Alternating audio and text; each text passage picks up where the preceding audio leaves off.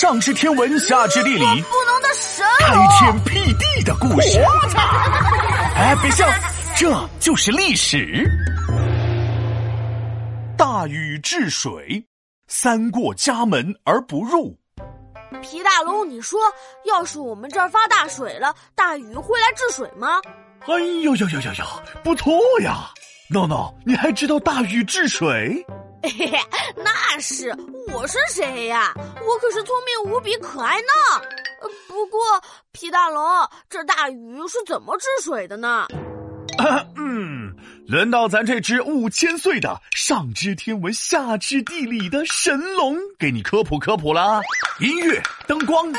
当里个狼，当里个狼，天苍苍，野茫茫，水淹大地是不长粮，老百姓啊遭了殃，流离失所没故乡。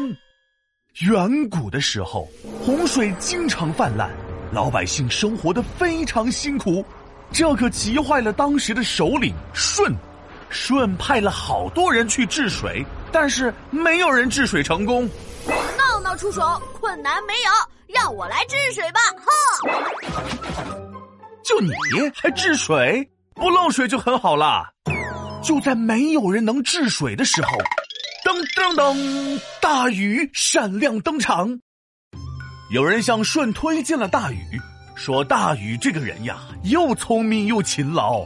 舜就说了：“啊，行吧，那就让大禹试试吧。”大禹呢，就走马上任，开始治水啦。这么厉害啊！那是不是大雨一出马，洪水不再发？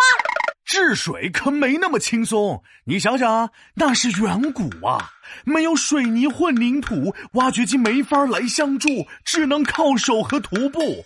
这大禹治水呢，主要有三步。我知道，扭一扭，舔一舔，泡一泡。啊，我晕！你这是吃饼干的步骤。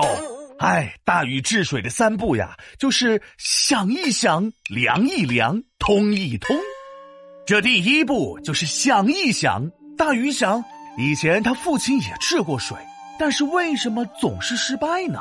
原来呀，以前治水只是靠堵，但是堵住了，水越来越多，就会满出来呀。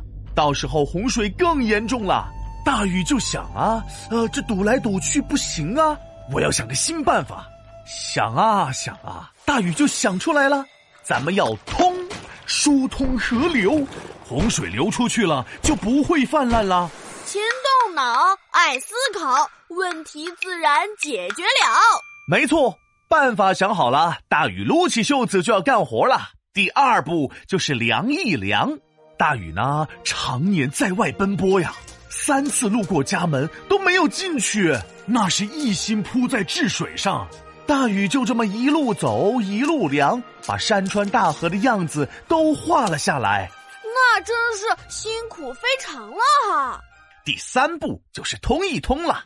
大禹疏通了九条大河，九条山脉的道路，在九个大湖筑起了堤坝。